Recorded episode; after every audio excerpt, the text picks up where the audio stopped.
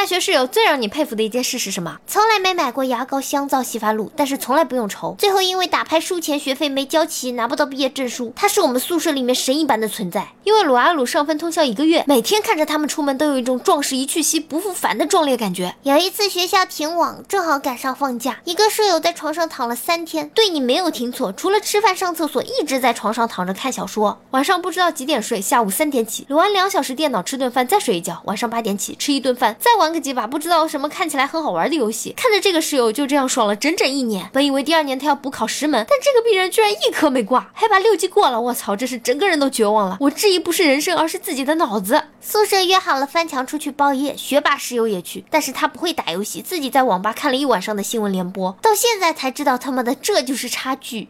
大学室友最让我佩服的一件事，就是他在大学宿舍角落里开了个小型超市。他那康师傅红烧牛肉面买的全校皆知，只要一说康师傅红烧牛肉面，就能想起他的名字，就像康师傅的代言人似的。那月销量超乎你想象，一个人能买全勤的午饭，吃一个月的泡面还不带换样的。他吃泡面最开始用碗，碗用完了用盆，盆用完了就泡在方便面的袋子里，就那样他吃了一个学期。我一直在想他为什么不买桶装的。有天问他，他说桶装贵，一块五毛，省下来可以在网吧玩一会儿呢。一双袜子穿一个星期不洗，硬了就揉一揉，一个星期后扔了，再买双新的，坚持到下个星期。最可怕的是一次室友用袜子砸我，然后袜子粘墙上了。我一同学洗衣服，先把衣服泡水里，后来不知道是忘了还是懒，这一泡就是一个礼拜，最后衣服都发霉了，他才想起来，原来他还要洗衣服，然后他换了盆水洗洗晾干继续穿。室友最让我佩服的就是他的头发可以三天不洗，很油很亮，洗完之后看起来还是很油。发小在大学有一次洗头没洗发水了，就用牙膏代替了，结果整个楼道的人都疯了。只要不是夏天穿凉鞋，我们寝室其他人就要每天中午晚上给一孩子打洗脚水，不是因为他是老大，是因为只要他的脚不洗，其他人根本没办法睡觉。你经历过那种睡着了还被臭醒了的绝望吗？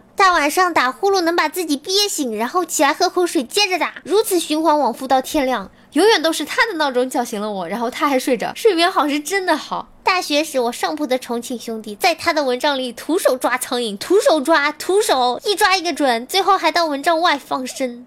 我室友睡我上铺，天亮的时候发现躺在我床下，这件事一度成为我们寝室的最灵异事件。无论网购了多少吃的、穿的、用的，积攒了多少纸皮箱子，都能腾出位置来放着。而且哪怕没地方坐、没地方站、没地方走路，都不能扔掉这些箱子。可以一天二十四小时不出宿舍，吃饭让带，然后各种旷课，简直家常便饭。我就纳闷了，这种人怎么可以有女票？一女生改电线，保证寝室永不断电，电压永远都够。修手机、修电脑，什么都小 case。三楼逃寝室，生生爬下去的。寝室谁有解解决不了的问题，第一个想到的都是他。好吧，那个女生就是我，我单身至今。有个男的和刚交的女朋友聊天，内容是吃饭了没，吃的什么，肉吃多了不好这一类内容。主要是这些话题，他能从十点聊到半夜两点。大学宿舍六个人，五个都有女朋友，就我没的。快圣诞节了，你能想象一下，五个大男生围在窗台前晒着太阳绣十字绣吗？尤其胖子那个绣法，绣了两针，针还在油晃晃的头上蹭两下，继续绣。可惜他们都没走到最后。室友第一次织围巾，用烤串的竹签改造的毛衣针织了一条二十厘米宽、两米长的围巾送男票，耗时两周，天天织到深夜。现在想想，那细如发丝的毛线，投在台灯下的阴影，为我们集体贡献出自己的台灯，鼓掌。大学舍友每天跟他朋友打电话打到半夜十二点，他那女朋友还特无理取闹，我在一边都想分分钟抽他。舍友还坚持了两年，一度怀疑他是不是抖 M，最后还是分了。大学一室友女友怀孕了，陪女友去打胎，然后他就去请假，指导老师批假，有责任心，准假十五天。